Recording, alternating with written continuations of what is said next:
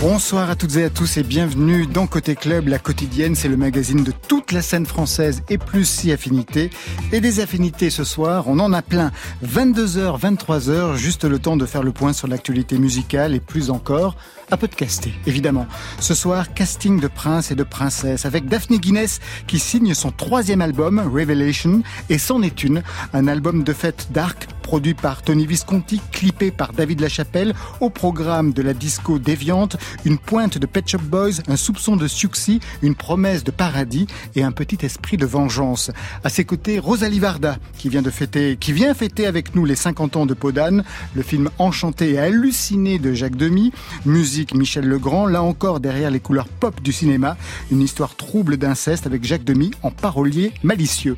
Marion, combien de battements par minute pour notre invité 120 BPM pour Arnaud Robotini. Lui aussi, il a été confiné comme tout le monde, mais il n'a pas été inactif pour autant. Un inédit tous les vendredis soirs pendant deux mois, réuni aujourd'hui dans un coffret. This is a quarantine, comme on dit. Voilà, bien vous savez tout. Quel anglais magnifique.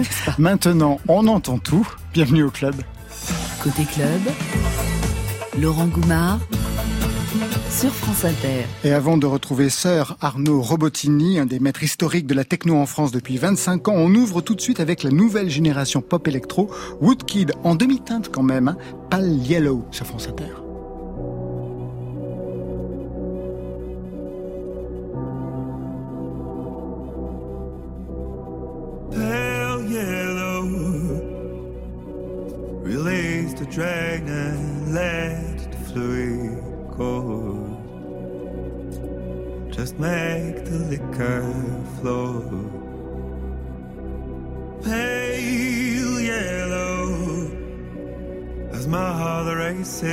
Races, I wanted you to know. I will rise again, slow.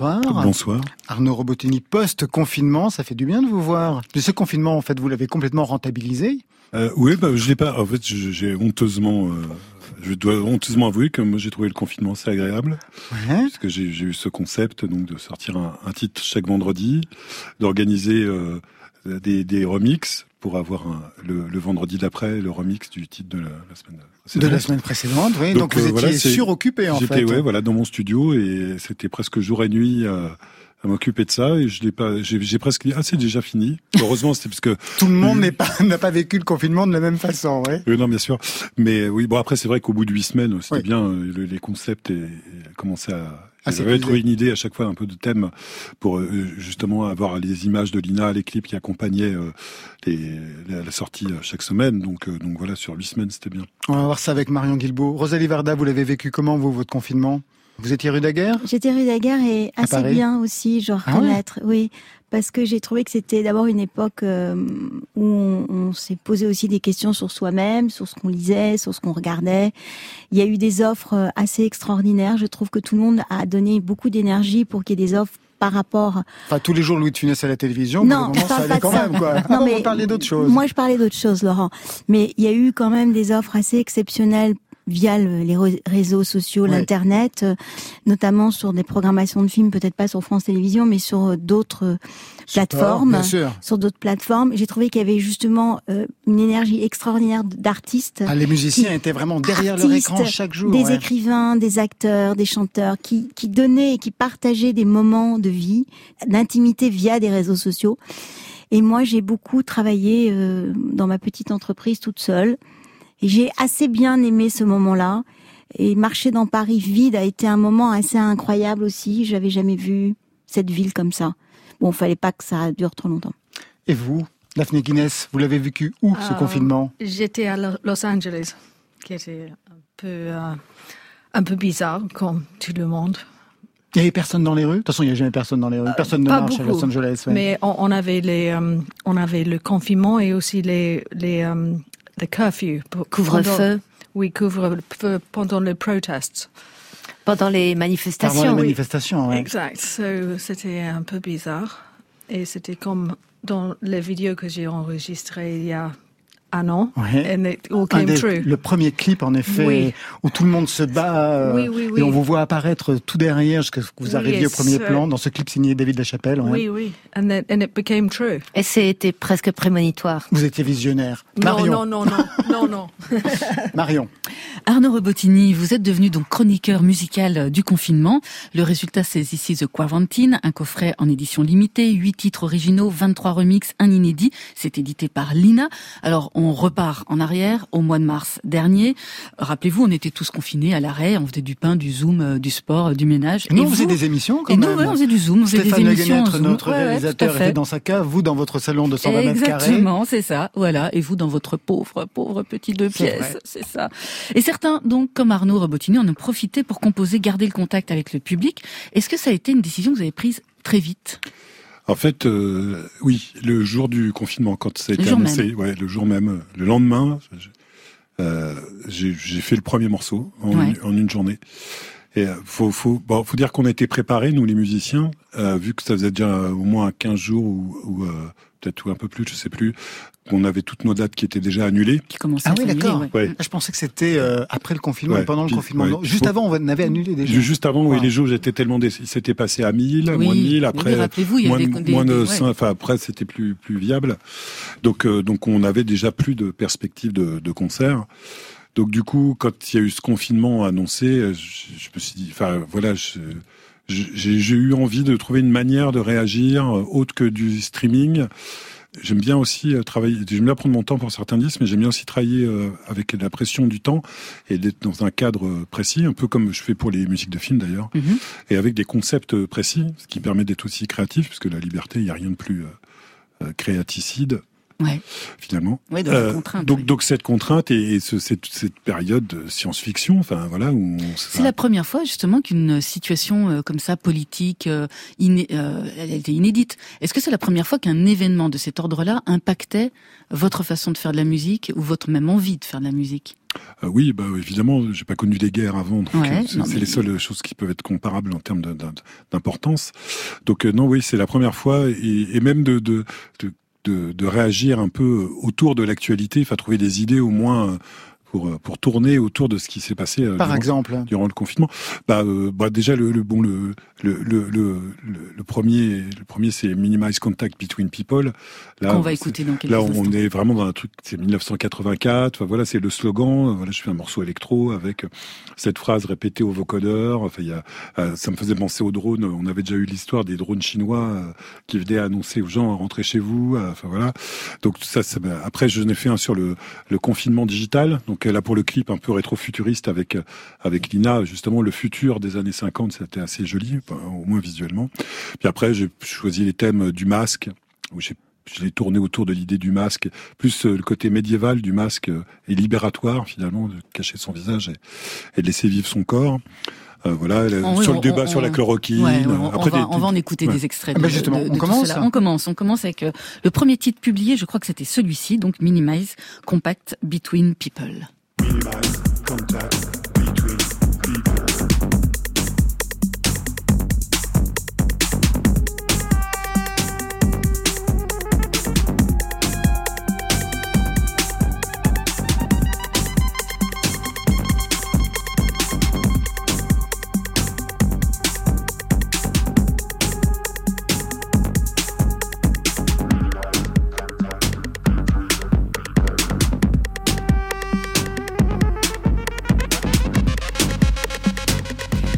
déjà un climat euh, anxiogène Oui, hein, quand même, qui s'installe avec ce titre. Pour le hein. premier, pour le premier Ouais, titre, ouais, ouais. c'était signé, hein, Arnaud Bah, Robotini.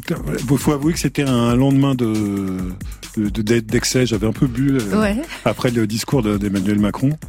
Et vous avez l'alcool triste alors et désespéré, Bah, manifestement. le lendemain, oui. on avait pas- Puis on n'était pas. Enfin voilà, on savait que la punition allait être assez longue et, d'ailleurs elle l'est toujours pour nous. Hein, parce qu'on- Ouais, toujours, pas on faire va de reparler concert aussi ou ouais, très de- peu, euh, les clubs fermés Ouais, toujours. Voilà, et même les salles de concert, c'est des petites Mm, jauges. Enfin, je commence à avoir des offres parce que je peux faire des concerts dans des salles assises, mais, euh, mais euh, Et des on concerts en- dans des salles assises pour la techno, ça vous convient? On va voir comment ça se avec, passe. hein. Après, je peux jouer un peu comme c'est des lives avec les machines. Je peux faire un peu plus calme, un peu plus ambiante. Nous, on a vu avec Marion Guilbault, puisqu'on enregistre chaque mercredi, enfin tous les tous, tous les 15 jours, les mercredis, euh, notamment Grande Contrôle. à Grande Contrôle des DJ sets. Le public est masqué, le public est assis, le public est séparé, et pour autant, Il y a quelque danse. chose qui, oui, il danse Ils en dansent sur levant les siège, bras. Il y a quelque chose qui se passe quand même. S'exprime, en tout cas. Il y a une envie hein, des gens, de toute façon. Je pense qu'il y a un moment, il va y avoir un- un- enfin, des, des restrictions, elles vont plus être euh, comprises et acceptées. Donc, euh, enfin, j'imagine qu'il risque d'y avoir une évolution dans ce, genre- dans ce sens-là. Un soulèvement, Marion. Alors, euh, les climats sont mouvants hein, sur les huit titres que vous avez composés pendant le confinement. C'est contemplatif, c'est anxiogène et parfois c'est beaucoup plus frénétique comme sur celui-ci.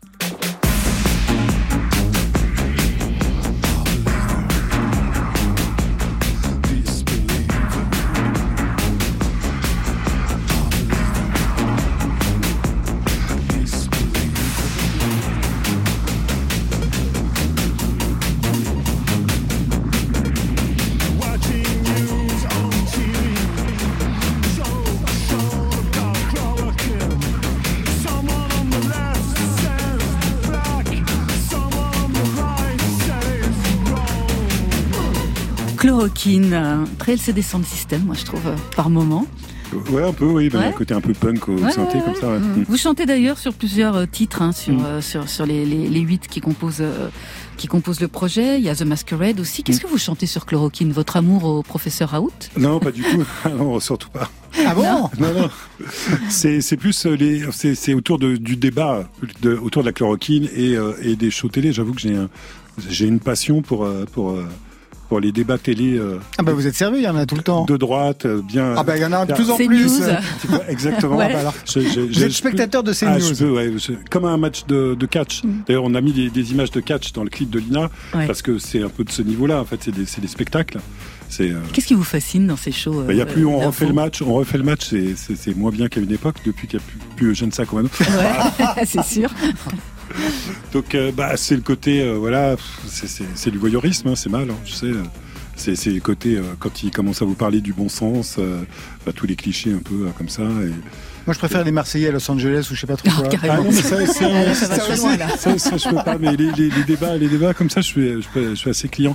Et donc, du coup, voilà, Il devrait après- faire les deux en même temps, en Après, fait. avec des, des- des gens qui avaient des avis, ou d'ailleurs, il y en a encore toujours, hein, qui ont des avis hyper tranchés, alors que c'était impossible de trouver deux médecins qui soient d'accord sur, sur ce- cette histoire de virus. Et là, sur la chloroquine, c'était vraiment, c'était la fête, là. On était servi. Ah oui, c'était open bar. Ah là, c'était, c'était génial. On a tout entendu, c'est vrai. Alors, This is the Quarantine, c'est une chronique de notre vie confinée. Alors, des parfois les plus triviaux, mais aussi les plus philosophiques. Personnellement, vous, Arnaud Rebotini, qu'est-ce que vous avez appris sur votre façon de composer pendant ce confinement Euh, euh, appris, je sais pas. J'ai aimé travailler sous la contrainte et, euh, de faire euh, une sorte de chronique comme ça des événements, de tout ce qui a pu se passer et j'ai pris beaucoup de plaisir à le faire. Et, et surtout, le contact. Bah, c'est un peu ça que je cherchais. J'étais seul dans mon studio, évidemment, et, euh, et par Internet, avec tous les gens qui ont participé au, au remix. Donc, il y, a- il y a des gens que je connais depuis euh, très Ouais, longtemps, on- à qui j'ai déjà, des- des collaboré, remix, et puis ouais. des gens plus de la nouvelle génération, euh, pas mal de gens de Berlin qui ont tout de suite, qui tout de suite, tout de suite été ok, qui m'ont fait des super remix, et, et, et la sensation, pour moi, ça m'a fait plaisir, mais je sentais que ça faisait plaisir aux gens d'être dans, dans ce projet-là, et, le fait que là, ça sorte en physique, c'est super.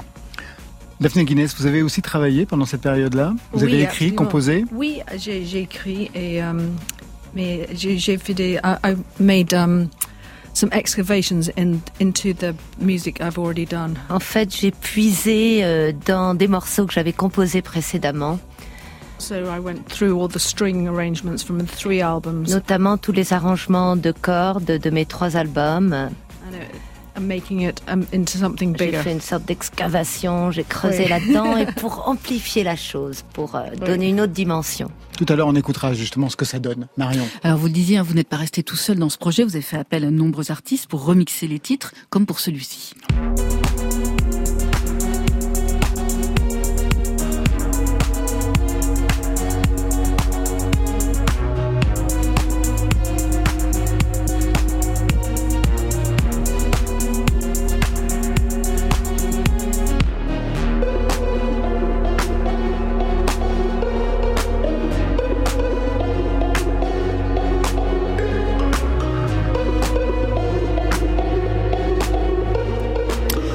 État naturel, c'est ça C'est ça. Remixé par Léonie Pernet. Excellente, Yoni Pernet. Excellente, Léonie Pernet. Un mot sur cette musicienne, vous aviez déjà collaboré euh, avec elle? Non, on s'était déjà rencontré euh, bah, euh, lors d'un d'un apéro arrosé à la maison. Ouais. par On boit beaucoup chez vous, hein Oui, on aime bien. on aime bien la- C'est mon côté CNews, un saucisson vin rouge. Vous buvez quoi devant ces news Euh, Du vin ah, rouge? devant CNews, c'est trop tôt le matin. Je Ah. bois pas le matin, mais et le soir, je, ça m'intéresse plus. Ah, d'accord. Donc euh, voilà, oui, donc autour de, on s'était rencontrés, puis même euh, autour de, on- enfin, du moment en festival, de concert comme ça. Puis c'est quelqu'un que j'appréciais, enfin que j'apprécie beaucoup, euh, j'appréciais. Et puis voilà, je lui ai proposé, elle était, elle était ravie. Il y a quelque chose aussi d'intéressant, c'est qu'il y a une volonté qu'il y ait au moins une productrice par, euh, par vinyle. Ouais, alors j'aurais voulu qu'il y en ait, euh, euh, cinq, enfin, d'arriver à une parité. Mhm. Ça n'a pas été possible. Il aurait fallu que j'ai un peu plus de temps parce que bon, ma- malheureusement, il y a encore plus de producteurs Mm. hommes que femmes. Et, euh, et vu la contrainte de temps, euh, il fallait que je prévoie un peu. Il y en a certains qui ont mis plus d'une semaine, donc après ça a décalé. Je voulais pas avoir, comme quand je suis parti dans le concept, me retrouver avec un EP où il n'y a pas du tout de remix. Donc, donc voilà. Mais oui, j'ai une, une par EP, c'est déjà. Et aujourd'hui, vous êtes sur quel projet? Sur quel concept? Euh, bah, je, je- je- je- en fait, c'est que j'ai fait aussi ça parce que j'avais quasiment fini un nouvel album Ah, ben voilà. et que je ne voulais pas torturer euh, plus qu'il ne fallait. Donc je vais quand même le prendre le temps de le finir là. Puis, par contre, je sais pas quand est-ce que je vais le sortir du coup parce qu'il y a cette actualité là Eh oui. qui arrive, les concerts, on va voir comment ça se passe. Donc là, je vais encore, euh, ça fait un moment que je, je le prépare, j'attends Ouais. un peu. Là, je suis sur des projets électro, euh, maxi. euh, je- Un dernier mot. Il y a un inédit sur ce, sur ce, ce This is Quarantine. C'est un remix de Trans Europe Express. euh, Une reprise. Voilà, une reprise, ouais, ouais. ouais. Voilà, une reprise de Trans Europe Express euh, Mm. de Kraftwerk, parce qu'en fait, on- Florian Schneider nous a quittés euh, juste euh, au début du confinement. En fait, c'est une reprise. C'est un, je, je m'amusais à la faire en, pendant mes lives. Ouais. Parce que comme je, beau- je fais beaucoup d'improvisation, beaucoup de morceaux inédits, et que tout d'un coup, comme ça, euh, dans un contexte un peu live électro, euh, je fasse une reprise, les gens, ça les faisait. Enfin, dès que vous commencez à jouer le thème, c'est Trans Europe Express, le thème, on le reconnaît tout de suite. Donc voilà, puis je me suis dit, bah voilà, c'est l'occasion d'enregistrer, de la sortir euh, pour, pour ce coffret. Rendez-vous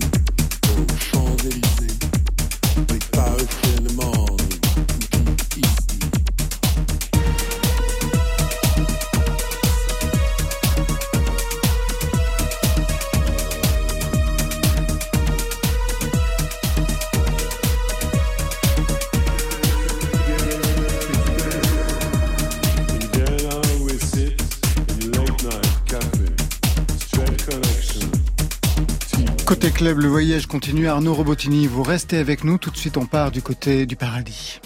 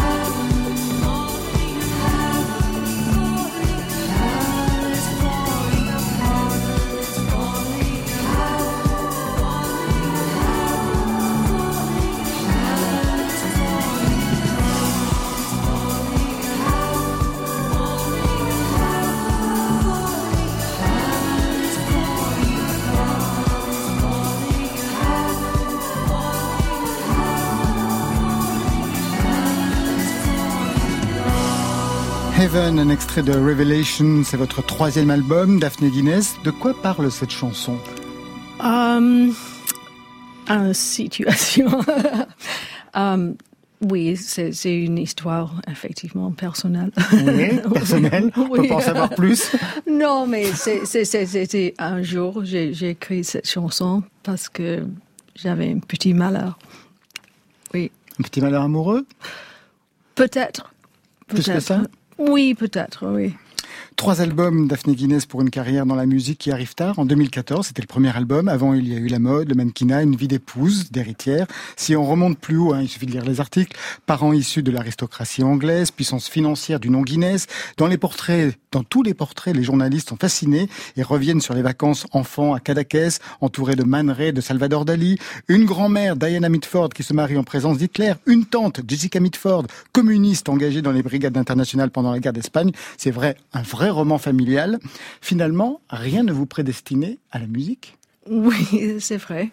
Um, mais euh, euh, en enfance, j'étais um, j'étais très pris par la musique. C'était une, une sorte d'échappe pour moi. Um, je me réfugiais dans, dans la musique et dans l'art parce que avec toute l'histoire que vous De cette famille. c'était un peu lourd. Et, um, et, euh, mais qu'est-ce qu'on on, on peut faire? On, est né dans la famille qu'on est né. et On ne choisit pas sa famille. Non. C'est elle qui vous vrai, choisit. mais oui. Alors, quel est l'événement qui a déclenché cette vocation musicale euh, dans les années euh, 2010, en fait? À quel moment vous avez commencé à écrire pour ces albums? Oui, j'étais. euh, euh, C'était après le mort de mon frère Jasper euh, et euh, j'ai euh, j'étais avec une un ami de, ancien de moi euh, à Caracas, euh, un vieux hippie euh, dans un café et on, dit mais il faut il faut enregistrer un- une chanson de Bob Dylan euh, et euh, j'ai dit oh, on, on va en Irlande mais he was such a hippie he didn't show up. Comme c'était un vrai hippie, eh bien, il s'est pas pointé au rendez-vous. Donc, vous étiez toute seule pour enregistrer seule. euh, cette J'étais chanson de Bob Dylan pour les funérailles. Oui, donc, oui, ouais. oui. C'est, j'étais avec un producteur. J'ai, j'ai dit, mais qu'est-ce que je fais? Et j'ai euh, écrit de, de première chanson que j'ai jamais. J'ai, j'ai écrit euh, le premier album de 7 minutes. Et c'est, c'est lancé comme ça. Ouais, donc comme c'est quand même dans des circonstances un peu un peu douloureuses que Oui, ce, ra- oui. ce rapport à la musique, mais ça explique bien aussi ce qui est euh, à Oui. l'œuvre dans les sous-textes des chansons. Trois albums super produits. On va revenir sur le producteur. Comment votre famille a-t-elle regardé cette vocation tardive? Est-ce que c'est bien vu d'être chanteuse dans votre milieu? Ah, Guinness oui, ab- absolument. Euh, maintenant, ben, j'ai, juste reçu une, une email de mon père qui il était très fier. Euh, et ils, ils étaient assez musicaux et, et très ar- artistiques. Et, et ils, ils voient ça. D'un bon œil. Oui, oui, absolument. Et le fait d'être né riche dans le milieu musical, est-ce que ça pose problème? Oui, absolument. Euh, parce que on est vu comme un, un peu un, un outsider et, and not taken seriously. On n'est pas pris au sérieux. mais, mais, mais ça va. Trois albums, au bout d'un moment, quand même, on commence à s'y faire. Alors, un album qui appelle à la danse avec des pointes disco tempérées par des accents plus dark. La preuve par trois. D'abord la danse, Permission to Dance.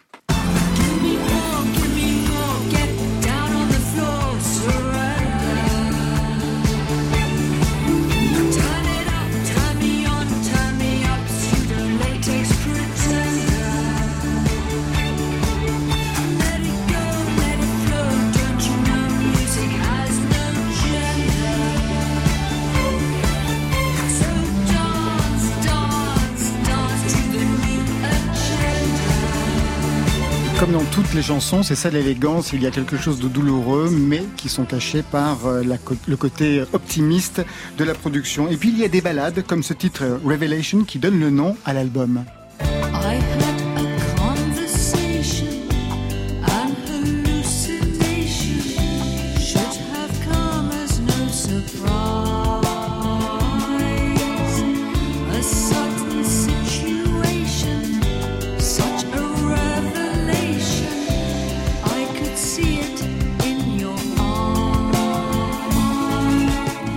Et puis une dimension cabaret disco très marque allemande. Here are you smeared upon your pillow. Here are we, the listener and the song. Two makes a heart break. Three, that's just quite wrong. Breathe in, Avec presque un côté Nico dans la voix. Hein ouais. Merci. Ouais, ce.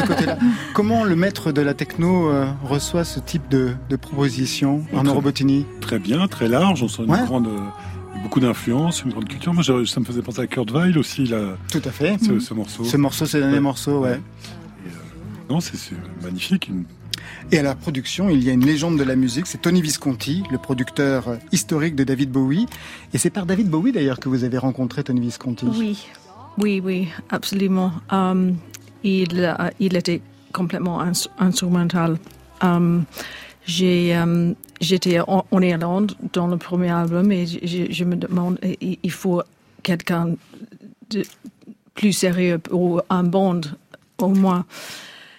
Et j'ai um, parlé avec une amie de moi qui était de, de ex-girlfriend de Iggy Pop. Et elle avait um, le contact avec avec um, David Bowie? oui avec lui et, et lui je l'avais euh, rencontré dans le, à New York et il m'a proposé Tony. C'est lui qui vous a proposé Oui, oui. Tony Visconti. Exactly. C'est pas mal. Oui. Vous le connaissiez déjà, David Bowie? Vous l'aviez rencontré plusieurs Oui, fois? absolument.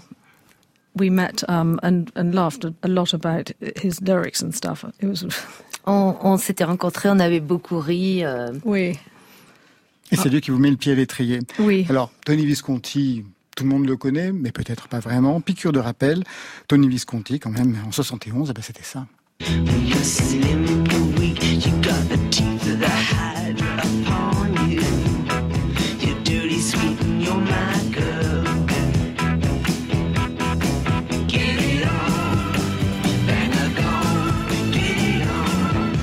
Monde connaît autour de la table T-Rex, Rosalie Verder. Of course. I was in England to see them on in a concert. Oh la chance Je suis allée les voir au concert en Angleterre, dit Ouais. Rosaline. C'est ce que vous écoutiez aussi quand vous étiez plus jeune? Oui, absolument. Parce qu'il avait une, um, euh, une um, un programme pour, pour les enfants. 4h30, je- j'étais là, euh, c'était mercredi. Et tous les enfants à Londres. A vu- et- non, non, voir, c'était sur la télévision. Regardez T-Rex. Oui, oui. Non, Marc. Maman, oui, oui. Marc Bolan. Ah. Je oui. savais pas que c'était le Dorothée euh, de Londres. Manifestement, on a vécu une autre époque. Oui. Tony Visconti, en France, justement, ça existe aussi. Et c'était quand même, c'est comme ça.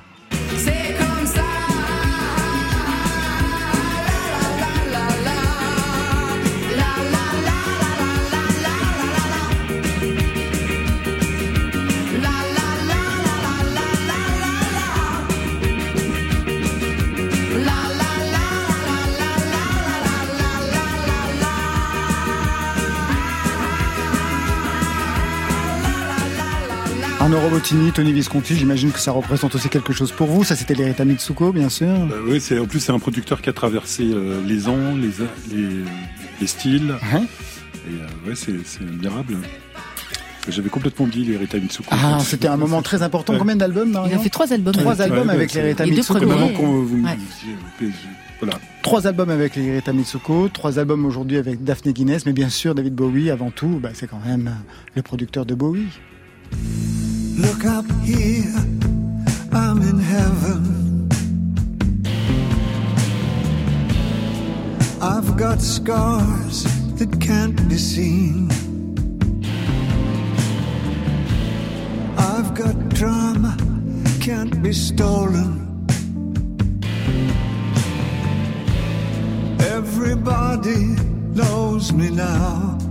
Lazarus, un extrait de Black Star, c'est le dernier album de Bowie que vous avez donc bien connu, euh, Daphne Guinness.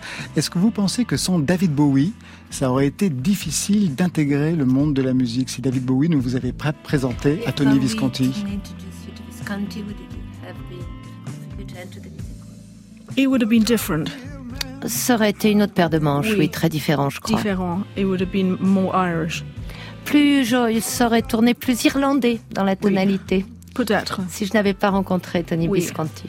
And I wanted to angle in in that. But, euh, j'étais très impressionnée toujours quand j'étais enfant parce que j'ai j'ai des LP et je vois toujours produits par Tony Visconti. Et pour moi, c'était qui est Tony Visconti? Pour moi, c'était quelque chose. Quand il vous a vu arriver, vous vous êtes senti jugé? Non, non, non, non, non. He was sh- sh- sh- very charming. Non, il était adorable, great. charmant. Absolument. And I learn something. with- uh, J'apprends les choses avec Tony tous les jours, tous les jours. Euh, Même aujourd'hui. I mean, même. It, it continues. Ça continue. Oui. Juste une question, est-ce que vous pensez que vous avez pu dire par la musique, parce que c'est vous qui écrivez les textes, que vous aviez pu dire des choses que vous ne pouviez pas dire avant, par ailleurs? Oui. Quel type de choses? Ah, je ne sais pas. Parce qu'il y partout. hein. Y a des sentiments qui ne sont pas toujours très aimables Oui, dans, c'est vrai. ces- C'est vrai. dans les textes. C'est- vrai, vengeance. oui. Non mais c'est vrai. Oui, c'est vrai. C'est vrai. J'écris les, les histoires and I make them into a song. Et puis Mais- j'en fais une chanson. Mais il y avait beaucoup de sous-textes. On peut les comprendre. Une dernière question peut-être aussi, parce qu'on comprend pourquoi vous êtes clippé, photographié par aujourd'hui par David Lachapelle, même s'il y en a eu d'autres. hein. je pense euh, aux couvertures de Vogue par euh, Steven Meisel.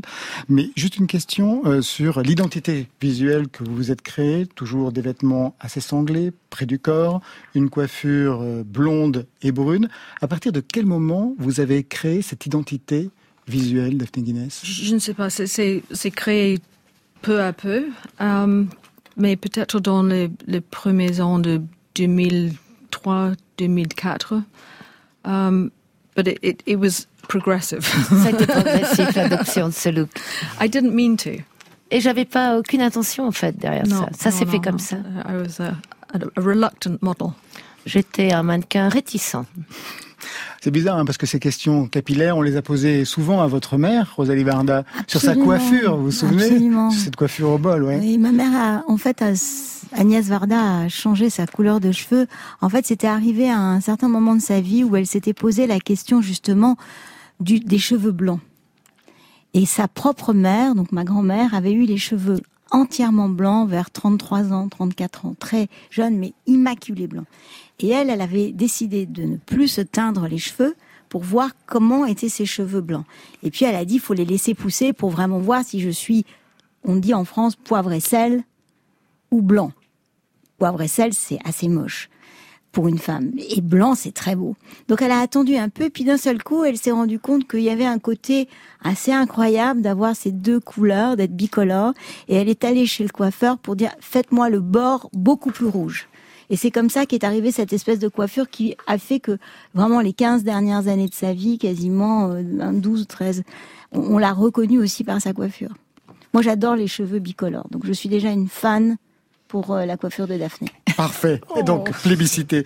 Daphné Guinness, vous restez avec nous. On va parler robe et psychédélisme dans quelques instants avec Rosalie Varda pour les 50 ans du film Podane.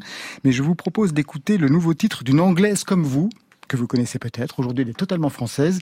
Jane Birkin. Son nouvel album est annoncé pour le 20 novembre, piloté par Étienne Dao. Et ça s'entend dans ce titre qui commence un peu comme Heure hindoue. Jeux interdits, c'est dans Côté Club.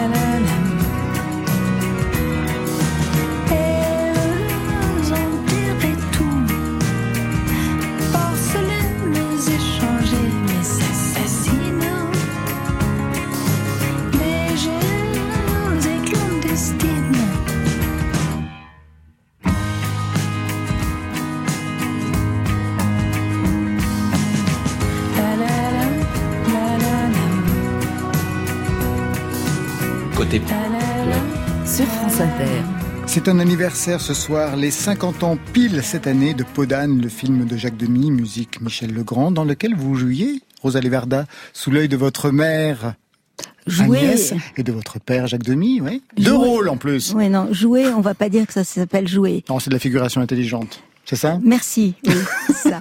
En fait, c'est l'histoire d'une petite fille à qui on raconte des histoires tous les soirs, toute son enfance, et puis en fait, elle trouve ça normal, ce monde euh, un peu féerique et des contes de fées. Et en fait, quand Jacques Demy a décidé, après son séjour américain, d'adapter au cinéma Podane, euh, c'est vrai que je suis allée sur le tournage et que j'étais évidemment gâtée, et donc on m'a fait deux costumes, une de souillon et une de princesse. Évidemment, euh, vous pouvez imaginer que quand même... Vous euh, aviez quel âge? Là, j'avais 12 ans. Ça. Donc vraiment, euh, l'idée euh, de ce tournage, c'était quand même féerique. Euh, Catherine Deneuve, c'était pour moi la seule princesse existante sur cette planète. Elle l'est toujours. Elle avait déjà été couronnée, Voilà. d'ailleurs, elle avait une couronne déjà dans, Elle avait déjà une couronne dans les dans les parapluies parapluies. de Cherbourg, ouais. Voilà, donc j'ai eu beaucoup de chance d'assister à ce tournage. Et puis, en fait, vous savez, la vie passe, on grandit avec les films, on grandit avec sa famille, Daphné, je suis d'accord. On grandit avec ce qu'on a. Moi, c'était des artistes très différents l'un de l'autre. Une mère très féministe, très, j'allais dire, dans la vie, dans l'éducation, dans les prises de position, et un père euh, assez poète, artiste, et qui crée une réalité qui n'était pas la réalité du qu'on avait dans la rue. Donc pour moi, c'était normal tout ça. Alors maintenant, avec le recul, je me dis que c'était peut-être une chance. Oui, c'était une chance. La culture est un luxe. En Robotini, Podane, ça représente quelque chose pour l'enfant que vous avez été? Oui, ça fait longtemps que je n'ai pas revu, mais je me souviens, j'ai de très beaux souvenirs euh, d'enfance euh, de, de ce film. J'ai- bah, après, j'ai un, j'ai j'ai un amour quasiment fétichiste pour les Demoiselles de Rochefort. Ah oui, c'est l'autre versant. Voilà. C'est le versant rose. Oui. Tandis Oui, que là, oui, ils bah, étaient en en, plus, bleu c'est- et c'est- rouge. c'est- c'est pas les deux tout- pays. Esthétiquement, ça a tout contre moi, les Demoiselles de Rochefort, et pourtant je suis complètement. Et la musique de Michel Legrand Ah euh, bah oui, grand, Ouais. oui. Michel Legrand, c'est un maître absolu, un, un grand styliste, ce qui, ce qui se perd un peu dans la musique de, au cinéma. On reconnaît tout de suite Michel Legrand. Je trouve que c'est et pour moi c'est la marque des grands. Enfin, en tous les cas, c'est c'est quelque chose qui est important. Et, et ces mélodies, Oui. la fragilité des voix aussi, Mm. qui donne une force. euh, Pas tant fragile que ça, parce que c'était des vrais professionnels. Catherine Deneuve, elle ne chante pas. Elle a chanté, mais pas dans, Elle dans chante les pas films de dans les films de Jacques Demy. Oui, oui, c'est pas du tout Mais les voix. c'est- C'est Anne Germain, c'est Oui, euh, c'est la sœur de. Michel C'est Legrand. hyper Ouais. dur à chanter. Ouais, ouais, C'est très, très technique. hein. Très technique. Oui. Il y a que Daniel Darieux d'ailleurs qui chante dans les Demoiselles de, Mm. de Rochefort. Et- Je crois que le film, vous ne le connaissez pas, Daphné Guinness. Non, Oui. malheureusement pas. C'est mais l'équivalent du Magicien d'Oz, en effet, pour, euh, pour les Américains, c'est pour les Londoniens. Un classique. c'est. Un classique. je vais voir. J'espère bien. Il y, a, il y a un DVD qui, qui, Bah sort. C'est-à-dire que le film n'a pas eu de succès outre-Atlantique ou euh, outre-Manche? Le film a été vendu dans le monde entier. Oui, il est, il existe aux États-Unis. euh, Ça s'appelle Donkey Skin euh, aux États-Unis, en Angleterre, dans le monde entier. Hein. Mais il est évidemment, c'est plutôt dans les pays de langue française, francophone, euh, où euh, il a eu plus de succès. Ici, en France, c'est un peu.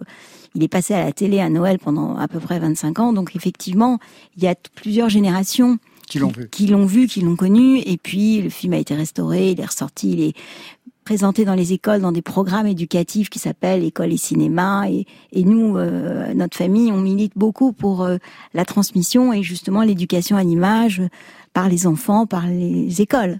50 ans donc cette année pour un film qui a marqué des générations d'enfants et pas que. Rosalie Varda, pour cette occasion, vous ressortez le DVD du film avec des stickers. Le beau livre aussi, Il était une fois Podane, qui raconte l'histoire de ce film, les influences artistiques. Depuis, vous êtes vous devenue une costumière fêtée au cinéma, au théâtre, à l'opéra, productrice. Village Village, le film d'Agnès Varda avec JR, eh bien c'est vous. Podane au départ, c'est un projet pour Bardot, pas du tout pour Deneuve, pour Anouk Aimé, pas du tout Delphine Seyrig, et pour Anthony Perkins, le dingue de Psychose, pas du tout pour Jacques Perrin. Ben voilà, comme quoi, vous savez, des fois, les artistes, ils commencent un projet et puis la vie fait que le projet évolue. Et puis, euh, c'est c'est comme ça. Aujourd'hui, on connaît le film, on peut pas imaginer. Imaginez Bardot par exemple. Voilà. Que je l'adore, mais on peut pas Bien du tout sûr. Donc c'est ça qui est amusant justement dans les archives et qu'on a retrouvé quand je me suis intéressée euh, il y a quelques années à faire la première édition de ce livre, c'était de se dire, au fond, si on va euh, chercher les influences, euh, et c'est quand même un conte qui est spécial puisque c'est un conte quand même qui est euh, qui parle d'inceste, en tous les cas du, du fantasme de l'inceste. C'est quelque chose, c'est une histoire euh, euh, formidable et un petit peu normale euh, dans une certaine forme, si vous voulez, de de de- de- d'éducation, j'allais dire, de nos sociétés. C'est que les petites filles, elles adorent leur père et et elles veulent toujours se marier avec leur père. Bon, maintenant on se marie moins. Le, donc, pro- euh, le problème aussi, voilà. c'est que dans ce film, le père, oui, a véritablement envie d'épouser sa fille. Mais le Mais père, euh, mais le père, si vous voulez, dans l'histoire et dans le conte de, le conte vient d'une tradition orale de contes. Et les, les contes ont été transmis d'abord oralement, et puis après, quand il y a eu l'écriture, les contes ont été écrits. Donc le conte écrit par Perrault au XVIIe siècle avait déjà existé avant. Et le conte de Perrault est beaucoup plus euh, Noir. triste, noir, dur, violent sur cette idée que le père veut coucher avec sa fille. Mais dans le conte, le père veut coucher avec sa fille et se marier avec sa fille. Parce qu'on parle pas vraiment de sexualité, mais plutôt de mariage. C'est parce qu'en fait, sa femme est morte, la mère est morte, et il a promis à sa femme de n'épouser une- une jeune fille que aussi belle et aussi intelligente qu'elle. Et en fait, il se rend compte que la seule qui est à, la hauteur de sa mère, c'est sa fille. Donc c'est un peu scabreux, c'est un peu psychanalyse. euh, Vous pouvez venir, euh, nous, on peut aller s'allonger, mais euh, c'est intéressant aussi de, de développer ça, si vous voulez. Et Jacques Demy a pas du tout fait une histoire là-dessus. Il, elle a pris le prétexte de ce conte de fées pour, je trouve, en avoir une lecture possible pour des enfants et possible aussi pour des adultes. On parle du film Podane, mais peut-être faudrait-il écouter des extraits. Tout de suite, le premier, Podane, le hit, le cake d'amour, bien sûr. Préparez votre, préparez votre pâte dans une jatte, dans une jatte plate et sans plus de discours. Allumez votre, allumez votre four. Donc tout le monde connaît la chanson. C'est bien sûr pas du tout Catherine Deneuve qui chante. Catherine Deneuve, dans cet extrait, est à la fois en peau d'âne et en robe couleur de soleil.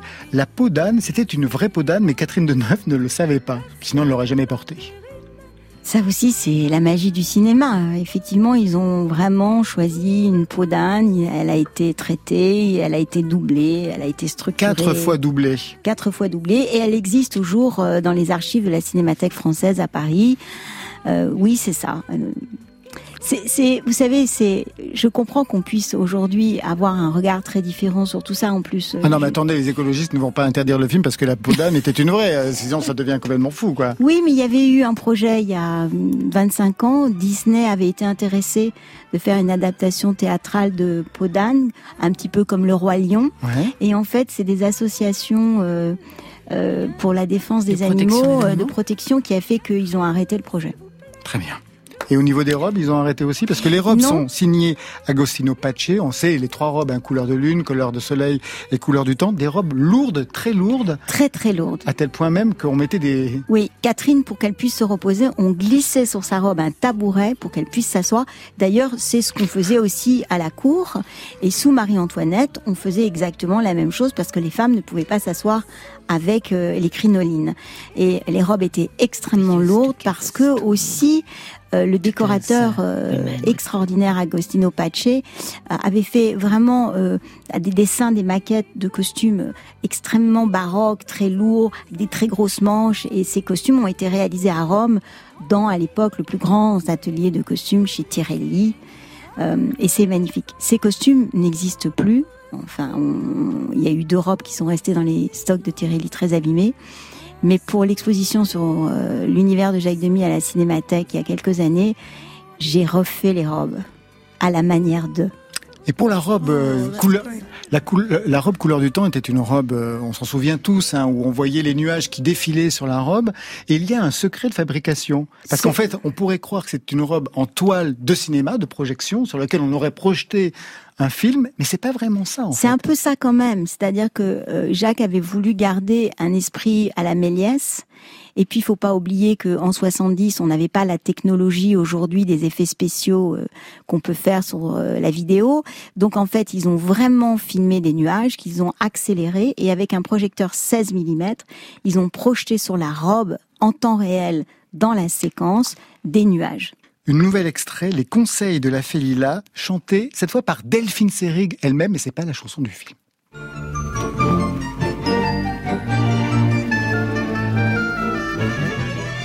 La situation mérite attention. Mon enfant, on n'épouse jamais ses parents. Vous aimez votre père, je comprends. Quelles que soient vos raisons, quels que soient pour lui vos sentiments. Mon enfant, On n'épouse pas plus sa maman. Marion et moi, on connaît tous. Tout le monde ici connaît cette, cette chanson, cette fois-ci chantée par Delphine Seyrig, qui chantait dans le film. Alors, euh, vous me collez là, seul Ah, coup, oui, bah, moi non plus, parce que je pense à Anne Germain, mais Anne Germain, Non, pas du tout, c'est elle doublée. Catherine Deneuve. Euh, je me rappelle plus. Est-ce que c'est euh, Christiane Legrand Ouais, ça doit être ça, ça Oui. doit être euh, la sœur de, de Michel Legrand. Euh, Delphine Seyrig, c'était un choix très important et très malin à l'époque, parce que cette Félila est complètement émancipée, elle arrive en hélicoptère, elle n'a rien à foutre de rien, elle donne des conseils plutôt très judicieux. Et elle veut surtout séduire le père. Eh oui. Elle veut séduire le père, mais Delphine Seyrig, à l'époque, était une militante féministe très aguerrie. Oui, alors c'est ça qui est très amusant. Bon, j'en ai pas trop parlé dans le livre parce que j'ai pas pu parler de tout, mais ce qui était très amusant, c'est que il y avait d'un côté ma mère extrêmement euh, engagée euh, et féministe avec Delphine Seyrig, avec certaines réunions qui se passaient chez mes parents rue Daguerre, où mon père m'emmenait au restaurant chinois en face pour les laisser discuter dans la cuisine des, des sujets extrêmement importants, importants de société, et notamment le fait qu'il fallait absolument euh, avoir la possibilité d'avorter en France. Et euh, Delphine Seyrig a beaucoup milité euh, pour ça, ainsi que ma mère. Delphine était une femme que j'ai beaucoup connue, que j'ai adorée, très engagée, extravagante, très spéciale, avec une originalité, une voix incomparable, une démarche, une aisance. Elle avait quelque chose d'une élégance, euh, j'allais dire presque un petit peu d'une autre époque, tout en ayant euh, un discours très militant et, extrêmement agressif euh, sur des grands sujets de société pour la liberté des femmes, pour le droit à la contraception, le droit à l'avortement. Et donc c'est amusant parce que mon père l'a choisi et en a fait une fée complètement éthérée, qui est un hommage aux actrices américaines des années 30 avec une perruque platine, une robe à moitié nue déshabillée, un espèce de truc comme ça. Et, et elle, finalement, Delphine s'est complètement glissée dans ce personnage. Mais je sais qu'au début, elle a eu un petit peu de difficulté parce que elle était à un moment de sa vie où elle était dans du militantisme. Et Jacques lui demandait d'être euh, absolument dans un autre univers. Delphine Seyrig que vous avez interprétée lors d'une photo pour Vogue. Oui, c'est vrai. C'est Daphne absolument vrai. Guinness. Ouais. I'm a huge fan. Ouais, je l'adore. Oui, oui, oui. Vous étiez euh, habillée façon l'année dernière à Marienbad, c'est ça? Oui, c'est ça. Et aussi India Song. Mm. Euh, J'adorais dans cette film-là. Non, elle est très, très grande. Est-ce que vous avez gardé un objet de ce film? La bague, puisque Jacques m'avait offert euh, une petite, la petite bague du cake d'amour. Vous l'avez encore? Je l'ai encore. En fait, il y avait plusieurs bagues, hein, parce qu'en fait, au cinéma, on, on triche toujours. euh, Le cinéma, c'est magique. Donc, il y avait toutes ces jeunes femmes qui venaient essayer la bague à la fin du film, et donc euh, automatiquement, il y avait une bague petite taille, moyenne taille, plus grande taille, etc. Et moi, j'avais eu la petite taille parce que j'étais une petite fille. Il voulait être restée, Rosalie Varda. Non, je suis plus du tout une petite fille. Mais, mais par contre, je pense qu'il faut garder une âme, un petit peu une âme d'enfant si on peut, et peut-être que ça c'est c'est c'est agréable. Eh ben, ça sera le mot de la fin. Merci à vous tous. euh, C'est la fin de Côté Club. Merci Daphné Guinness. Merci à beaucoup. vous. L'album s'appelle Revelation et je ne peux que vous conseiller les clips conceptuels et somptueux de David Lachapelle. Rosalie Varda, merci. Merci beaucoup. Merci à vous. Podane fête ses 50 ans, ressorti en DVD avec stickers du film de Jacques Demy et réédition du beau livre. Il était une fois Podane aux éditions La Martinière. Arnaud Robotini, merci et bravo. Bah, merci à vous. Marion, vous avez toutes les informations? This is the Quarantine, c'est un coffret en édition limitée, 8 tracks originaux, 23 remixes, un titre inédit, et c'est édité par Lina. Côté club, c'est Stéphane Le Guenec à la réalisation, à la technique Fabrice Desmaz, à la traduction, et je l'ai vu chanter le cake d'amour, Eve Der, Alexis Goyer, Marion Guilbeault, Virginie Rosic, ça c'est pour la programmation, et Muriel Pérez pour les playlists. On se retrouve demain à 22h pour une session live concert enregistrée À grand contrôle, bien sûr. Paris 12. Allez, côté club, eh bien on ferme.